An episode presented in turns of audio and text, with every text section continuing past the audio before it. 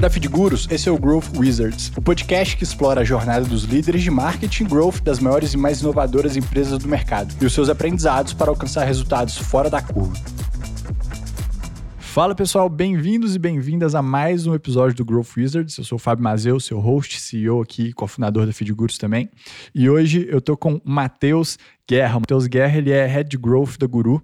A gente se conheceu nos tempos de 12 minutos, quando eu produzia né, o podcast 12 Minutos, Bastante o Heroes. tempo atrás. Há bastante tempo atrás. E o Matheus tem, uma, tem uma experiência bem legal, focado em growth especificamente. Ele já foi Head of Growth também da Gama Academy, uh, já foi líder de comunidade ali do Growth Leaders Academy. E lá na época do 12 Minutos, tinha um papel bem interessante na aquisição de clientes, pensando em growth especificamente.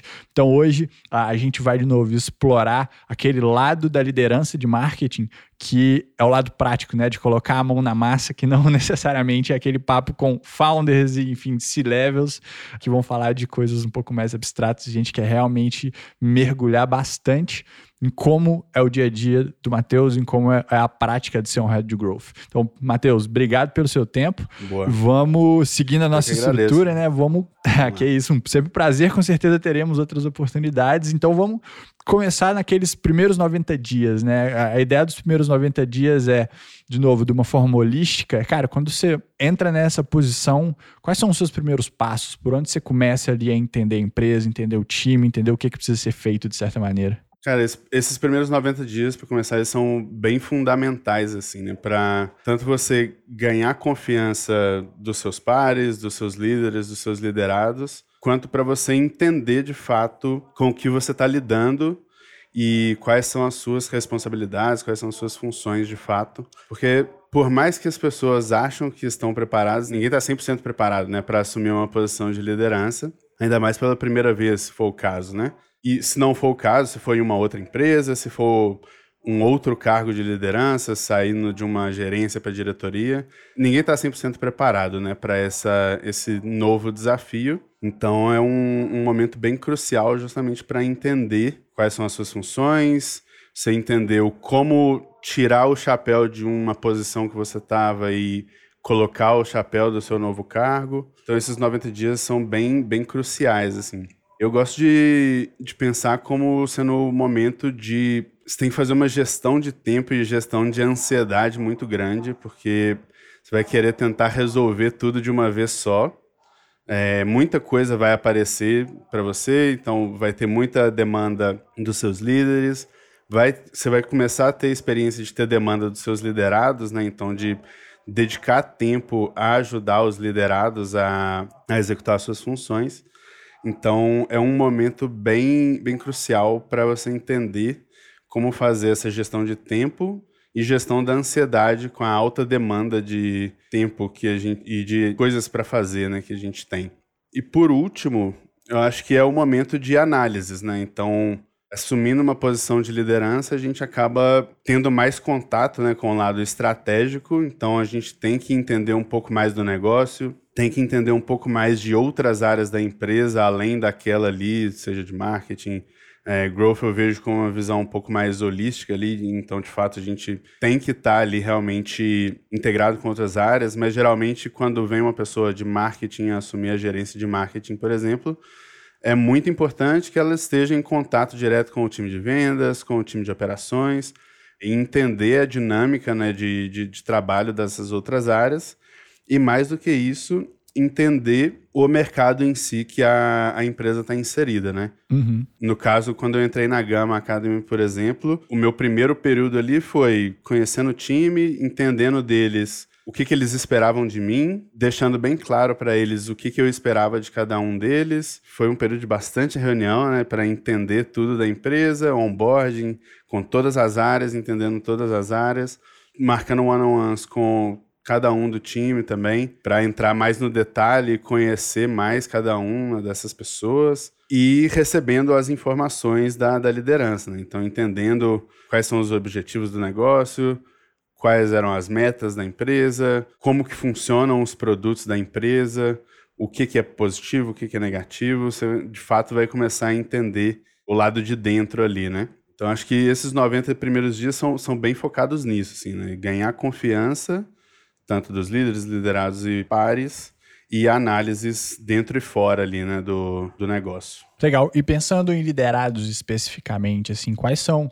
Você comentou dos one-on-ones, mas tem alguns outros rituais ou tem algumas boas práticas para você conhecer o seu time pensando em talvez dois cenários, né? O primeiro cenário de você já chegar com o time pronto e ter que desenvolver aqueles relacionamentos com as pessoas que vão ser seus liderados, e aquele outro lado também de eventualmente montar o seu time do zero, né? Então, o que, que você tem, talvez, de experiências de, cara, desses rituais, analisar um pouquinho de estrutura, recrutar e contratar essa galera, seja para trabalhar em cima de um time já existente ou começar um time do zero? Como é que você pega esses aprendizados dos primeiros 90 dias também e aplica nisso para montar aquele time que você precisa? Boa. A princípio, herdar um time é, é meio complexo, né? As pessoas estão acostumadas a ter uma pessoa como referência e até ela virar a chavinha, né, para ter você como referência, não é trivial, né? Vai um tempo aí. Eu acho que esses aqueles 90 dias que a gente falou são bem fundamentais para isso, né? Para a gente tentar fazer virar essa chavinha. E acredito que o, o principal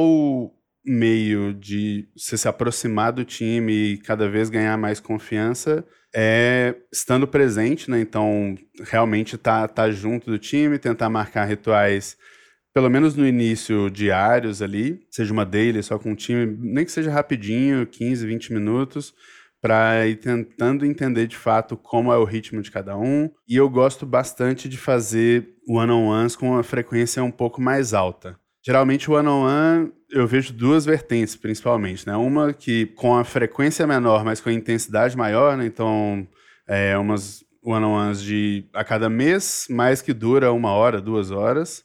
Então, realmente entra no detalhe de muita coisa ali do último mês. E one-on-ones mais frequentes, que eu costumava fazer quinzenal, por exemplo, mas mais rapidinhas. Então, você está tentando estar tá mais próximo do momento em que as coisas estão acontecendo, né? Então, os problemas que estão acontecendo, as soluções que estão acontecendo, ao invés de esperar muito tempo para tentar fazer esse diagnóstico.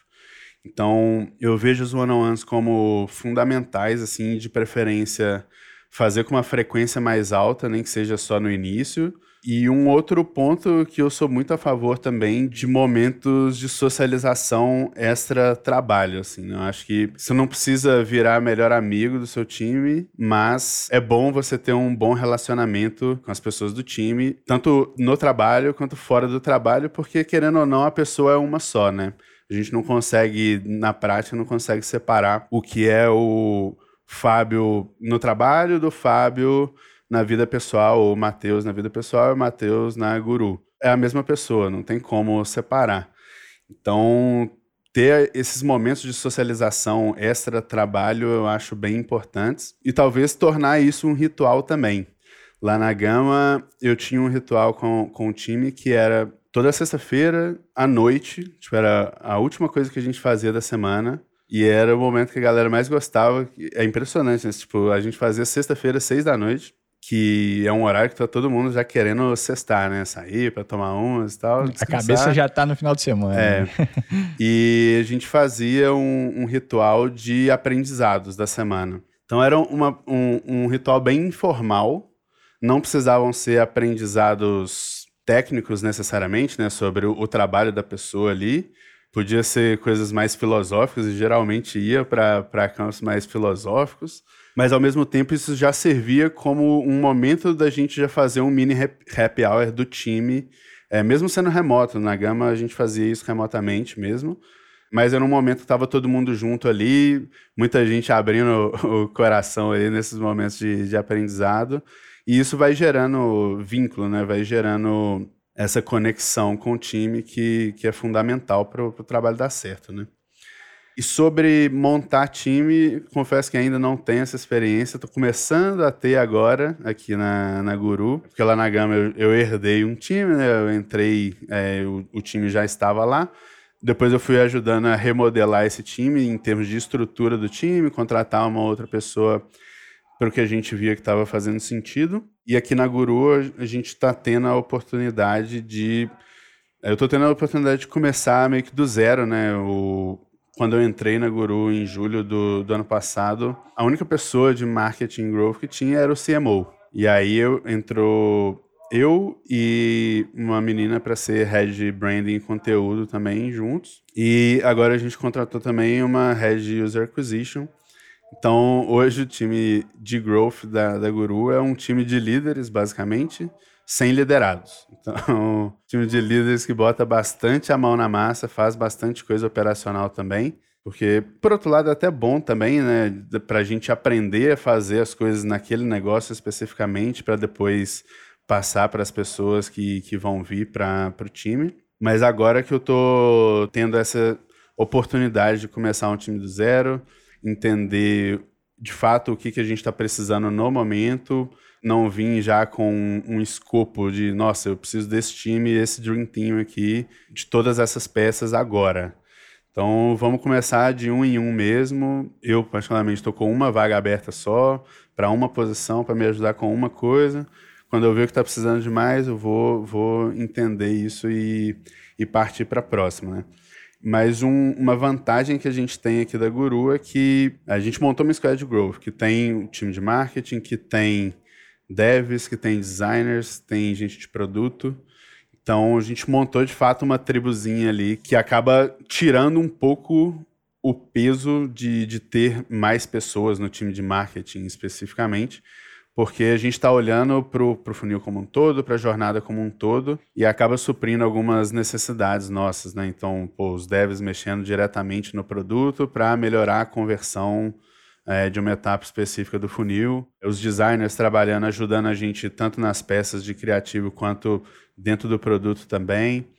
Então acaba que essa estrutura que a gente montou aqui dentro da Guru ajudou um pouco nessa, nesse momento, né, de não ter muita gente no, no time de growth especificamente. Mas estamos começando aí a, a, o processo de, de contratação. É difícil pra caramba. O mercado falta gente, né? Sobra vaga e falta gente. É difícil, mas é um, um, processo interessante, assim, de procurar pessoas ativamente ali no LinkedIn, fazer o, o papel de headhunter ali também, ver pessoas que possam fazer sentido. O processo de entrevistar é, é, é bem diferente, né? Você está do outro lado, né, de, de uma entrevista. Geralmente você se prepara tanto quando você é um candidato a uma vaga, né, para pô, vou me preparar para essa entrevista, vou pesquisar bastante sobre o negócio e tudo mais é bem interessante estar tá do outro lado, vivenciar esse outro lado da, da moeda aí. Não, com certeza. E fazendo um link com o que você comentou sobre os squads, que é algo bem legal e é uma forma de trabalho talvez um pouco incomum para a maioria dos times de marketing growth. Se a gente puder mergulhar um pouquinho mais na execução, né? Como que isso se traduz ali no dia a dia, de certa maneira. Que aí a gente vai ter um lado seu, de certa maneira, de, de fazer o planning, de ter o planejamento estratégico, de conversar com CMO, founders, etc., para saber qual o caminho percorrer para onde vocês querem chegar. Mas aí a gente tem a parte de colocar isso em prática, né? E aí tem muito o seu lado, talvez, ser a pessoa que vai ser o owner, ali o dono, né? Do, do que o Growth precisa fazer, mas você tem um squad multidisciplinar que faz isso acontecer para você de certa maneira. Como que isso funciona no dia a dia? Cara, é bem, bem legal.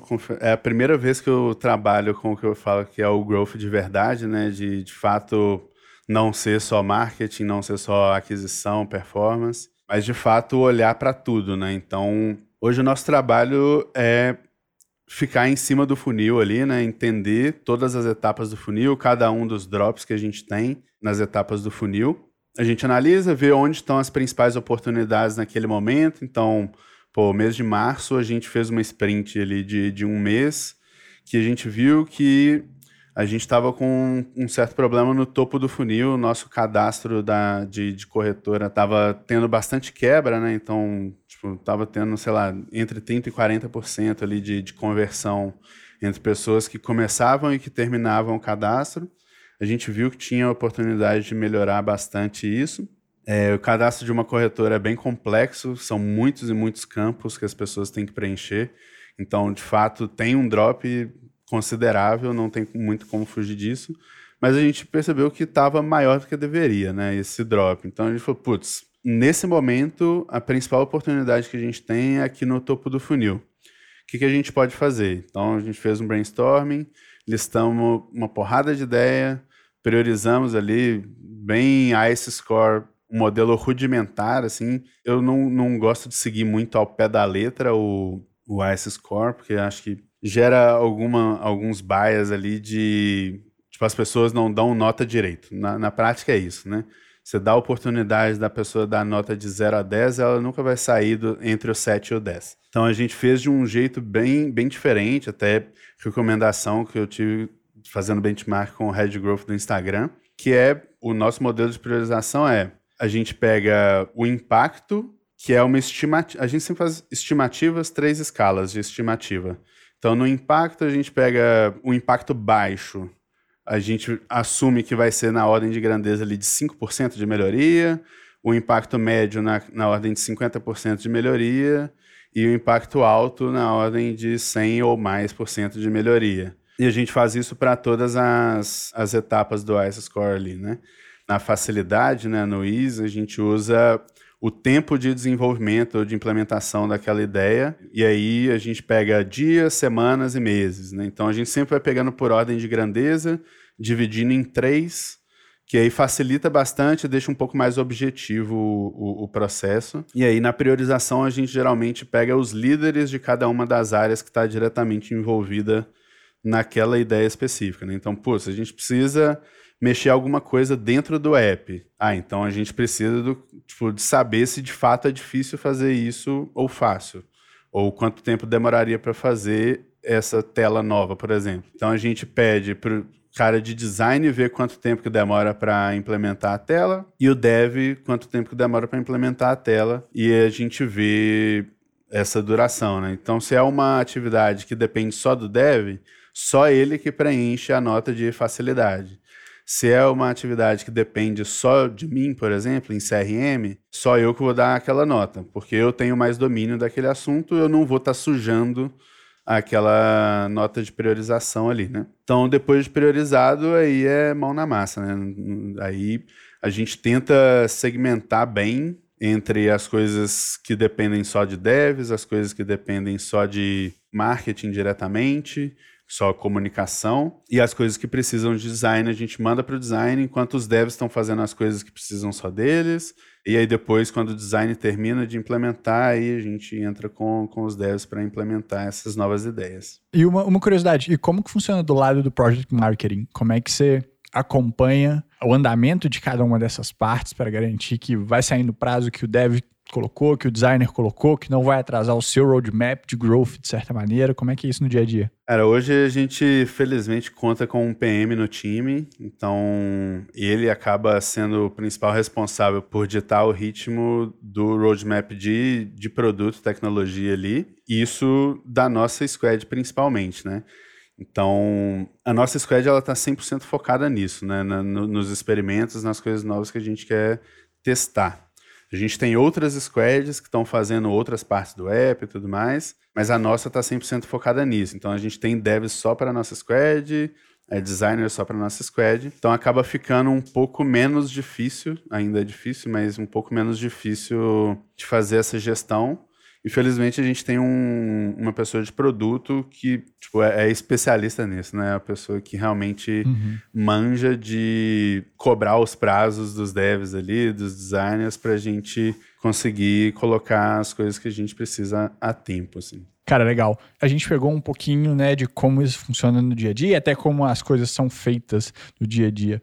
Mas pensando então em resultados, algo que é mais no seu colo, de certa maneira. Uh, você está trabalhando com um time multidisciplinar, você tem um PM te ajudando, que é bem legal no dia a dia, mas na hora que você senta na mesa com o CMO, com o CEO, com quem quer que seja ali, e aí começa um pouquinho mais de, dos rituais de reporting, de certa maneira, né? Como é que uhum. funciona essa outra parte de mostrar quais são os resultados, o que funcionou, o que não funcionou e desenhar os próximos passos? Boa. Aqui na Guru a gente está trabalhando com um modelo que uma consultoria trouxe para a gente, né, em termos de planejamento uhum. estratégico, definição de metas e tudo mais. E o modelo a gente está seguindo o que essa consultoria trouxe, que é a gente tem um planejamento estratégico do ano, dividido ao longo dos meses, e no fim de cada mês a gente tem uma planilha gigante lá para fazer o, o reporte de como ficou aquele número da meta especificamente é, e quando a gente não bate a meta, principalmente, a gente tem uma, uma reunião para criar planos de ação para tentar reverter isso para o próximo mês.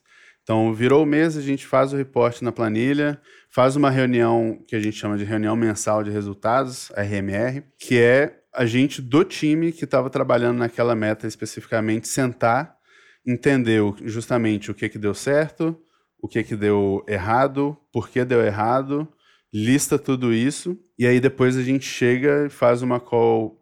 Essa call já, já tem o, o CMO junto, né, no nosso caso, então, ele participa das discussões junto com a gente, o resto do time que está envolvido nas atividades daquela meta específica.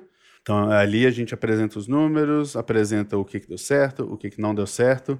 A gente tenta chegar em conclusões sobre o porquê que as coisas não deram certo, que é o, o principal ali, né? São os aprendizados do, do porquê as coisas não estão dando certo. E a partir daí a gente entra numa outra reunião para decidir o, o plano de ação para reverter isso a partir do, do próximo mês e buscar o, o, o, que não deu certo e fazer dar certo, né, no fim das contas. Antes de partirmos para a última pergunta do episódio de hoje, um recado rápido. Acesse feedgurus.com.br podcasts para ver as notas e links desse e de todos os outros podcasts originais da Feedgurus. Lá você também pode se cadastrar para receber conteúdo exclusivo sobre podcasts e novos episódios do Growth Wizards. Por último, se você gostou do show, não se esqueça de avaliar no Spotify com 5 estrelas.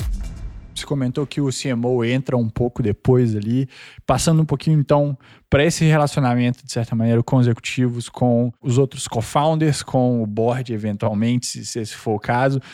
Quais são alguns dos seus principais aprendizados desenvolvendo esses relacionamentos também? Agora, do outro lado, né? Não só com seus pares e com seu time, mas também com enfim, as pessoas que de certa maneira estão acima de você, entre aspas, não é a melhor sim, maneira sim. de colocar, mas ali os executivos da, da empresa. Cara, não tem como evitar a política né, no, no, no, ambiente corporativo também, não tem jeito. A questão é tentar levar isso da, da melhor forma possível, da forma mais amigável possível. Eu falei, tipo, no início, o mais importante de tudo é ter confiança das pessoas. Isso inclui os seus líderes, né? Então, seja os diretores, enfim. E essa confiança, eu acho que vem de, de alguns fatores, né? Um vem de, de conversas, então eu tento ficar o mais próximo possível dessas pessoas, né? Então, do CMO, por ter sido ali o segundo do time, pô, tô em contato muito direto com ele sempre. É, o CEO também, agora já não estamos tão próximo mais, mas assim que eu entrei na Guru, a gente estava bem próximo. E o, o principal é tentar entender a visão deles né, para o negócio. Então, tentar entender de onde veio a criação daquela empresa, é, a motivação né, deles por trás dessa, dessa criação da empresa e entender o, o que, que eles querem né, a, a longo prazo para aquele negócio. E tendo isso sempre bem claro, já ajuda bastante né, a gente a, a saber relacionar com a pessoa, é, entendendo o que, que ela quer. Né? Acho que esse é o, o principal. Não, show de bola. Cara, obrigado pelo seu tempo, obrigado por compartilhar esses aprendizados. Acho que é bem legal porque traz ali alguém que é um líder que está nessa transição né, de, de, mais operacional, de certa maneira, de colocar a mão na massa agora para o próximo passo, que é construir o seu time e ajudar as pessoas a poderem né, executar o que elas precisam fazer. Obrigado por compartilhar tudo isso. Conta um pouquinho para a gente onde a galera pode te encontrar, qual sua rede social preferida, se tem alguma rede social, é, fica à vontade. Eu que agradeço, primeiramente, o, o convite aí. Acho que foi, foi bem legal. É sempre bom bater um papo sobre trabalho. Eu gosto bastante de trabalhar, então sempre bom conversar sobre o assunto. Para as pessoas me encontrarem, basicamente todas as redes sociais, o, é mguerracosta. Não tenho nenhuma preferida, só não sou muito ativo no Twitter e no TikTok não tô, não tô também. Mas Instagram, LinkedIn, tamo lá. Facebook também não tô muito ativo, não. Show de bola, mestre. De novo, obrigado pelo seu tempo. Foi um prazer te receber aqui. Obrigado a você, Fábio.